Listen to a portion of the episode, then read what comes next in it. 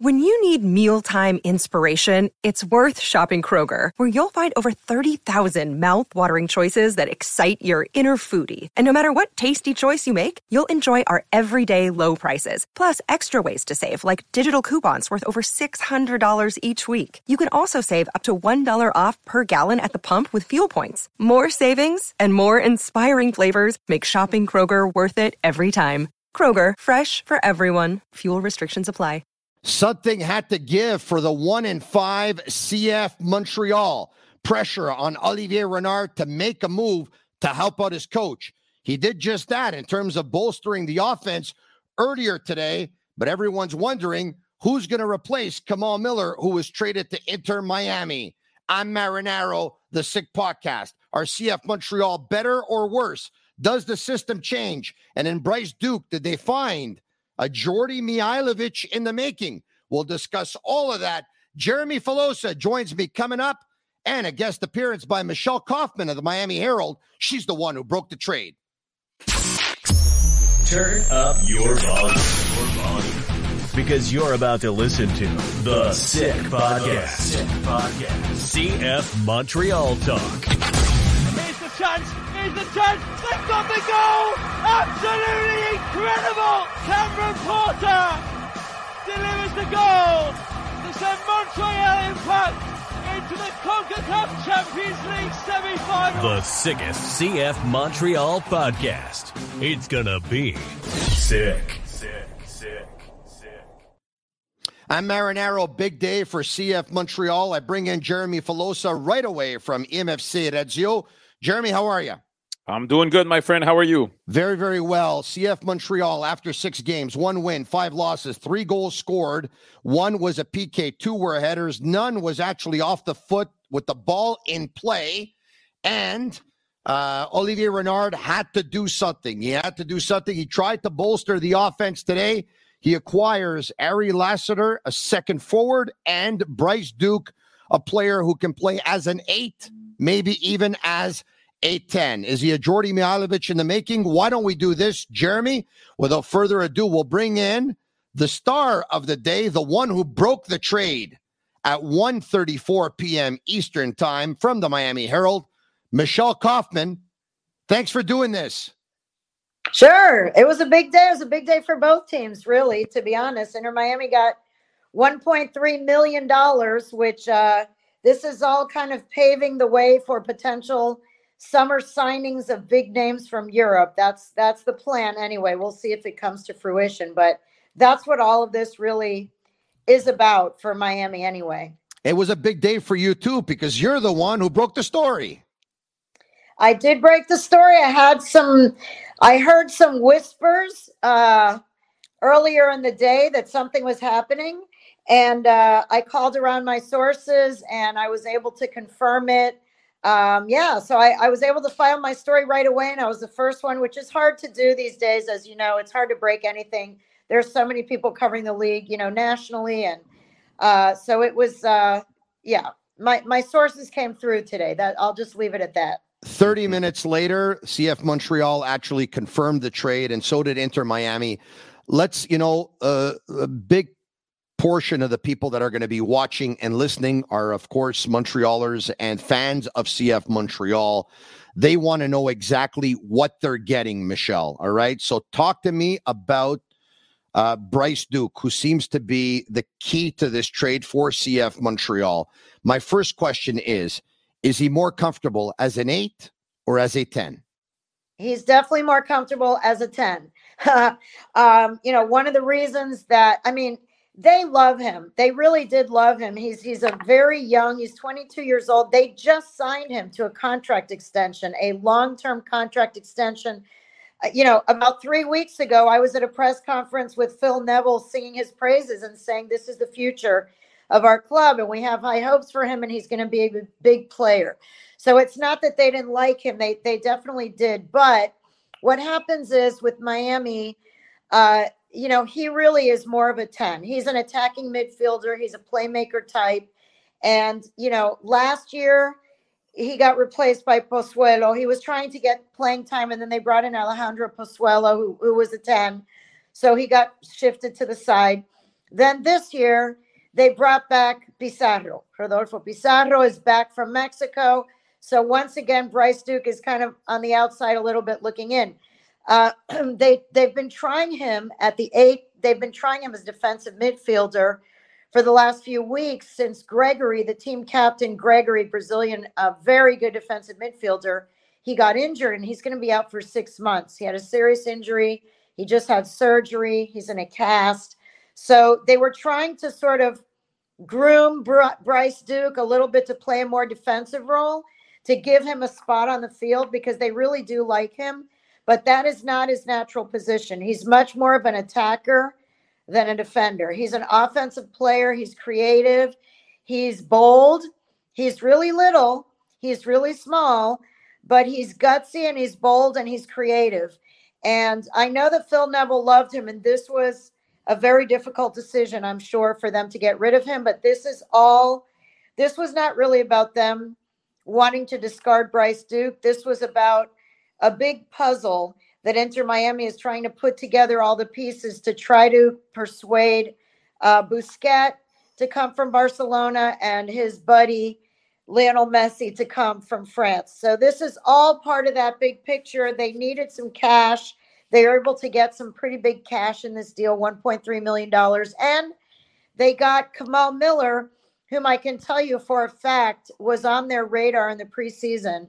They were trying to get a deal for him in the preseason, and that didn't happen. I think it was, you know, maybe the price was higher then. I'm not sure what went on, but they were unable to make a deal for Kamal Miller, and so they ended up getting uh, Sergei Kryvtsov uh, from the Ukraine. He came in and um, he's been starting. But I think Miller is. He, had, he actually to, scored versus Montreal earlier this season. He did. That's yeah. right. He scored. He scored. That's right. Uh, so anyway, I see they really like Kamal Miller. I see Kamal Miller playing alongside the Ukrainian player, or uh, you know, instead of uh, he's going to be pushing um, McVey, who has been starting but has been a little bit up and down. I see him starting in that position, center back, or it's possible they could play five in the back and have sort of three defenders and then have Negri and, and Yedlin more as you know fullbacks on the wings. So they're either going to swap to five in the back or it's going to be four, and he's going to be battling with McVey for that position. But I know that they like him a lot. He's been on their radar for quite some time. I know that they tried to make a deal in the preseason for him that didn't come through, and now they finally got him plus 1.3 million dollars, and the price that they're paying is losing two offensive players. Which, by the way you know, you're saying Montreal is one and whatever. Uh, Inter Miami's only two wins with five losses and has four shutouts. They have not scored four games. They've had big fat zeros on the offensive end. They've not been able to find the back of the net either. So it's it's a don't worry, bit... Michelle. As soon as Messi arrives, they're going to score every game. I guarantee you. Okay, all right. When that happens, yeah, we'll see. We'll talk again. But for now, there is no Messi, and for now, there were no goals in in four of their seven games there have been no goals. So they are taking a bit of a gamble giving up two offensive minded players uh, for a defender but you know i guess they're willing to take that gamble. Michelle if i may i have a few questions also for you. You mm mentioned obviously that um, um, there was a new contract that was signed for bryce duke. Uh, he was extended through 2025 there's an yep. option for 2026 any idea what kind of salary was included in there? I know that's not public and it, it'll probably be released by the Players Association, but he was making very little money. Are we expecting a big pay cre- increase or not? I think a decent pay increase, but I don't, I really don't know the exact amount, but I would think that it would be a decent pay increase. I mean, I, I from what I understand, Montreal was very, very interested in him. They, they, whoever it is, whether it's the sporting director, whether it's the coach, uh, they really see him as a a young creative player that has a lot of upside, which is really what Miami thought too. That's why they signed him to this deal because he was a he was a homegrown player with LAFC, and so he was making like the bare minimum. And Miami did bump him up to a salary that he seemed pretty happy with, although he didn't tell us what it was. But he was so happy to finally be off the homegrown salary, be like a real legit player with a real legitimate salary. and and have some security. He thought, uh, you know, he walked into camp this morning thinking that he's someone that they're investing in for the future, and he left, uh, you know, to board a plane to a different country. So, you know, this is professional sports, right? That's how it works. Uh, but I think he is, he's a very interesting player. Uh, he's, he's a really hardworking player. He's creative. He's definitely more of an offensive player, though, than a defender. Okay. And uh, maybe another question on Ariel Lassiter. Obviously, more of a winger, striker, but is there any chance that he can play as a wing back, according to you, with that left foot, or is that not really uh, an option? Well, I mean, he's definitely left-footed. You know, he he loves to run up and down the left sideline. You know, so okay, that's good. that's yeah, already good. Yes, he does love to run up and down left. He's very fast. He's probably, you know, if he's not the fastest player on the Inter Miami team, he's one of the fastest players. He has blazing speed. I mean, I honestly thought they should have played him more in these recent games where they have not been scoring. I I really don't know why they weren't using him more. I think he's a, a very good option. He scored last year. Uh, you know, he's very good with his left foot. He's extremely fast. And, you know, I could see him in either position. I mean, I think he's mostly played left wing. But if he were to play, you know, left wing back a little bit further back and just make a lot of sprints up the left up the left sideline and cross it in, you know, I could see I could see him in that role too. He's he's a he's a smart guy. He's a really good guy. I think both of these guys are are players that your your fans and your their teammates and you and the media are going to like dealing with. They're both uh, very nice young men, very ambitious, uh, and you know both of them, to be honest, were were good offensive players, and I think Miami will miss both of them. I guess if they get Lionel Messi, all will be forgiven and everything will be great. Uh, right now, they don't have him yet. They they made a big commitment to Josef Martinez, who has not scored yet. He's played in six of the seven games he was with the Venezuelan national team. He did score for the Venezuelan national team, but yeah. he has not scored yet. He has not scored in six games for Inter Miami. So that is a project that so far is not paying dividends. Uh, I'm sure that Michelle, if I can, sorry to interrupt, yeah. but nowhere near the player he was prior to a couple of ACL injuries. Right. No, no. And, yeah. and he, he, he got very out of shape in the off season by his own admission. He didn't work out, I don't think, a single day in the off season. Um, his, he had a, his uh, girlfriend had a baby. So he was, you know, with a newborn baby and this and that. So he came in a little bit thick, a little bit out of shape, um, you know, and I think that they thought that he was going to work his way into shape maybe quicker than he has. Uh, so he has not delivered yet what was wanting to, wanting to take a page out of Gonzalo Higuain's book, maybe. Oh yeah, I'm calling this Gonzalo 2.0. I mean, this is exactly the same situation. I think Phil Neville knew coming in that this was going to require motivation. And I think Phil felt that since he already did that with Gonzalo, he had a player who clearly is capable of scoring goals but was not doing it, was maybe not working as hard on his fitness, kind yeah. of thought that he could just do it on instinct. And he was able to, by benching Gonzalo and by challenging him and bringing uh, Leo Campana to a starting position over Gonzalo, that motivated Gonzalo, and, and Gonzalo ended up having an amazing year. I think this may be the same exact storyline this season. I, I, he already the other day, Phil Neville said that he's disappointed and that you know they need more from Josef Martinez and that there will be changes in the lineup that players who are comfortable are not going to be comfortable anymore next week. So I would not be surprised if okay. there's a benching or a near benching or something to try to put a fire under Josef Martinez. So, you know, like I said, they're they're taking with a team that's really not scoring. Leo Campana just came back from injury last week. It was his first game. He has not scored all season. And the idea was it was going to be two forwards, Campana and Josef Martinez working together. They really played together for the first time last week. They lost 1 0 to Dallas. Um, so, I don't know. They're giving me, up Michelle. offense for defense. Yeah. When Lassiter comes in off the bench, mm-hmm. is he coming in as a left winger or is he coming in to replace one of the forwards and serve as a second forward? Because I got two different reports on Lassiter today. Someone, you know, I someone told me Uh, he's more comfortable playing the left wing. Someone else who knows him very well said to me, he's not a winger. They might play him at left wing every now and then, but he's not a winger. He's more comfortable as a second forward in link up. Where is he more comfortable, Michelle? Yeah, he prefers to be a forward. And, you know, when they brought him in, like last year, he played a lot at forward. This year, because of having Josef, but see, what happened last year was the same as this year. Last year, they had Gonzalo Higuain and they had Campana. Sometimes they were playing together. Now, when Gonzalo was struggling, Lassiter got to play more, or Lassiter would come in off the bench to replace one or the other. Campana got injured. Gonzalo had his issues. So he did play. Lassiter played mostly as like a third forward in in that on that roster.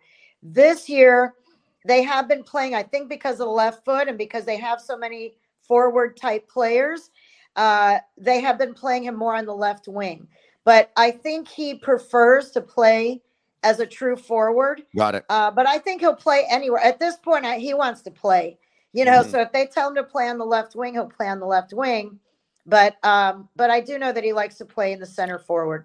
Michelle, great day for you today and great day in the MLS with such a blockbuster trade between CF Montreal and Inter Miami. Good for you for having that scoop. So appreciate your time. Thank you so much. Have a great time. All right, we'll see what happens. I'll be curious what happens with both teams. All right. And so will we. Thank you, Michelle. Thank you. All right. There you have it. Michelle Kaufman of the Miami Herald.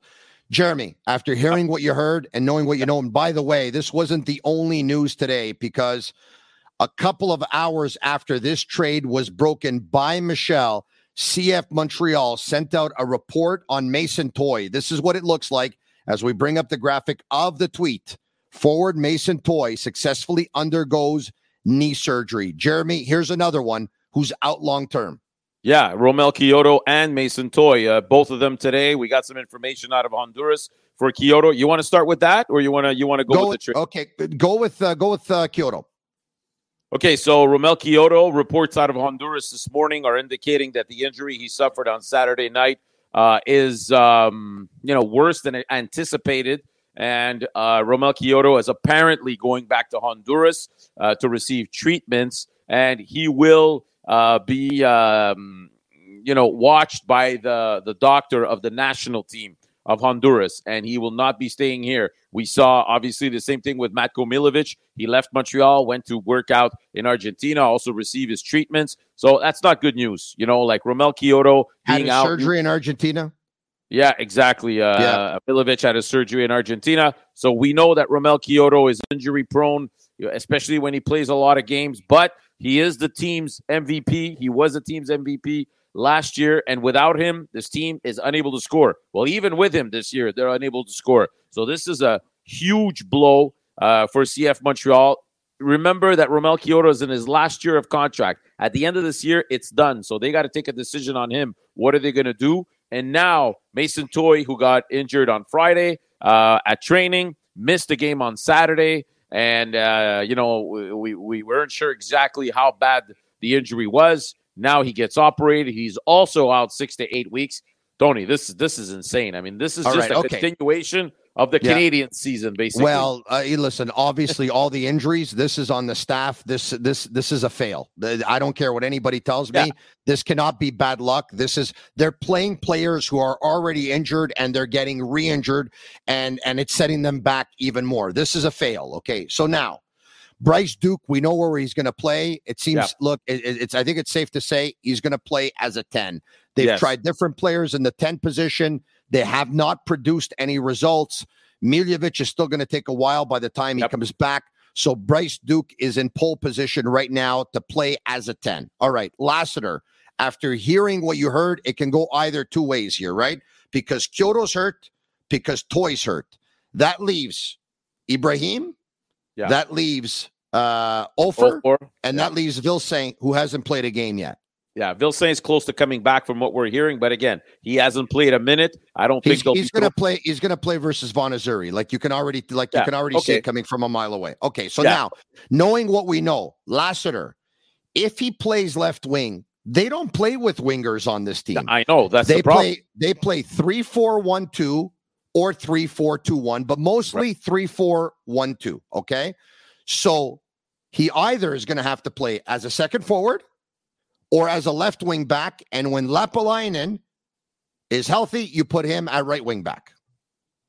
Right, but then you still have an issue where you don't have anybody behind him. Again, I mean, listen, I think the situation is is good because Lassiter is at least a natural left foot, but he's not necessarily a wing back. So can he adapt at that position? I think they're going to try him out, Tony, because they need somebody to play that position. And even when Lassie comes back, I'm not convinced. I think Losada's seen enough of Lassie to make him understand that, that that he belongs on the right side of the field, not on the left side of the field. But this is already a step in the right direction because we had nobody to play on the left side of the park. Now, who knows? Maybe this player uh, can can go from you know uh, left wing back to maybe a winger's position or a second forward, let's say, in the same game. Maybe you can switch positions depending on the score, depending on what we need in that game. But it's at least an option, Tony, because the one thing that I've been saying since the beginning of the year is that this roster was unbalanced.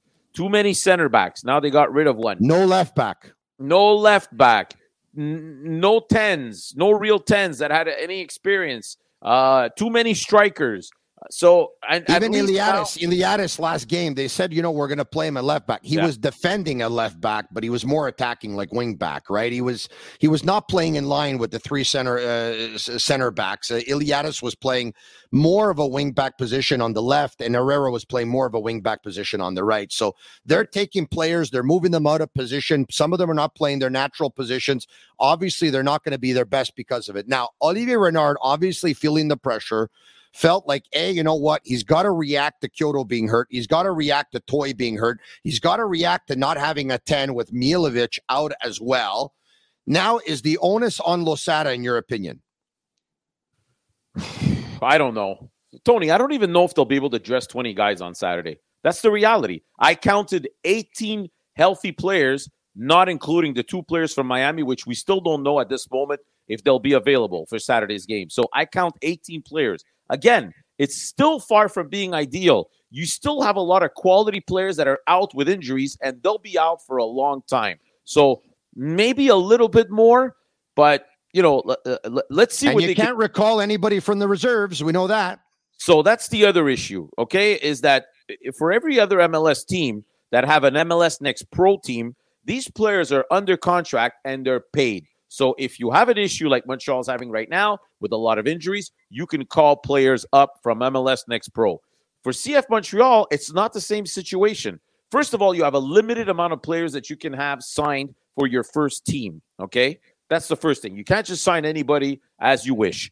The Only players X amount of contracts, yes. Exactly. In the PLSQ, the players that are playing there in Montreal's reserve are not signed and are not making a salary. So you cannot just call up these players to fill up a spot, unfortunately. And so you can't say another- to the MLS either, please, pretty, please, pretty, please, this is an emergency situation. This is extreme circumstances because the MLS is going to say no. And then they're going to hang up the phone and they're going to say, they should have put a team in the MLS Next Pro.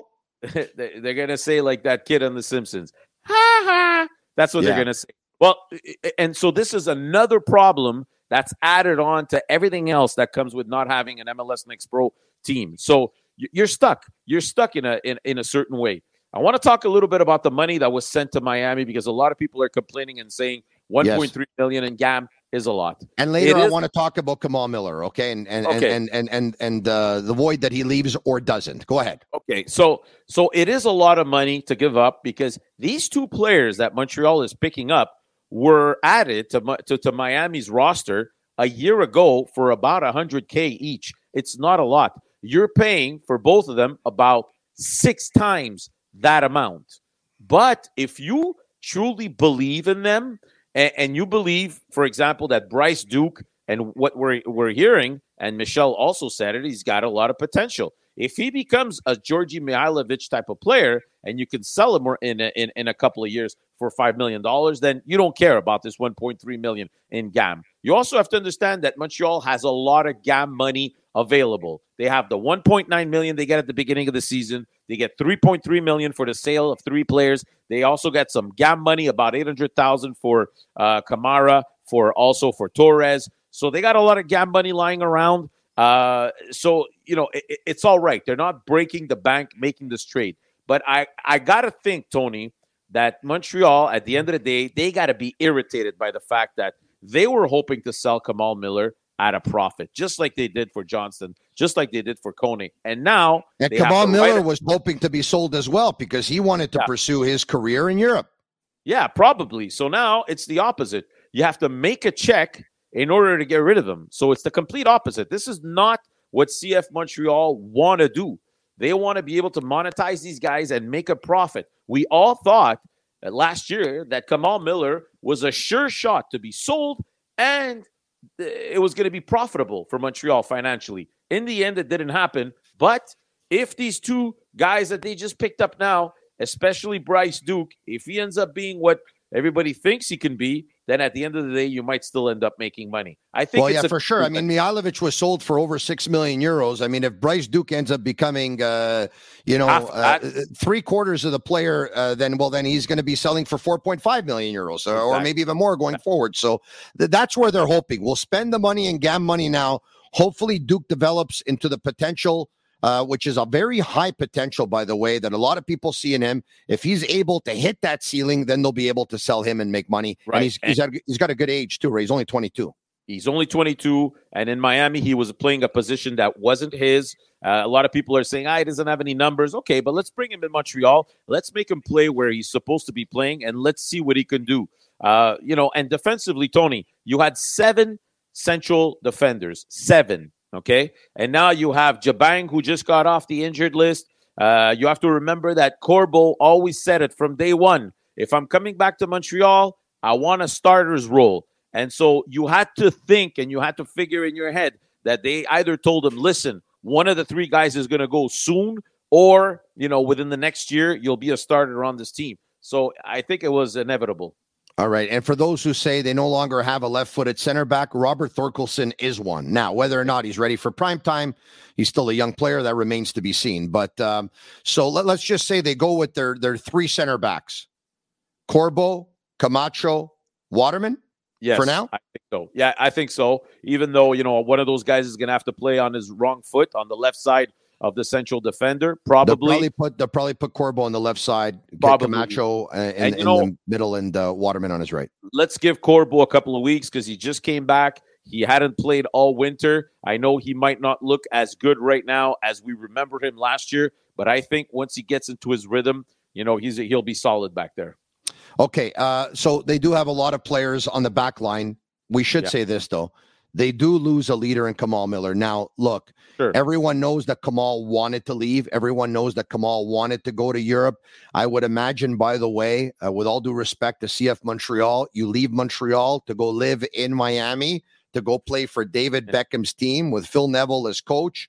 And there's talk of Busquets and maybe even Lionel Messi. I mean, I would imagine Kamal is a pretty happy guy today. Okay, and, but and I think, from what I understand, is that Kamal's wife or girlfriend or partner uh, is from is Florida. in Florida. He, yeah, he met her while he was playing with Orlando. From what I understand now, now, don't quote me on this, but if that's the case, then she'll be happy to go back home. Obviously, they do lose a leader in that locker room. CF Montreal does. They do, Tony. But at, at, you know, you reach a point where you know the thing is, Kamal Miller's a character player, but if his mind is not at the right place, no, no, that you're character right. is, is it, it's not going to translate into anything positive, right? So um, you know, I think it was a, me- a move that they needed to make, and at the yeah. same time, it it still follows up in the philosophy that they have, which is to get young players, develop them, and eventually sell them. Olivier Renard had to react, and the Absolutely. only time will tell if he made the right move. But he reacted, and now look, now the pressure is on CF Montreal to go out there on Saturday night in their Stade Saputo opener, score goals, and win the game. Should yeah. be an interesting game when they host DC United on Saturday night. We'll be back in a couple with another edition of the Sick Podcast CF Montreal Talk.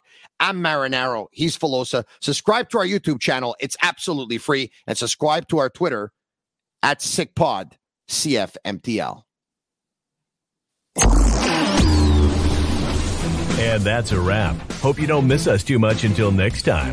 Follow the Sick Podcast, CF Montreal Talk on YouTube, Instagram, Facebook, Google Play, and Apple Podcasts.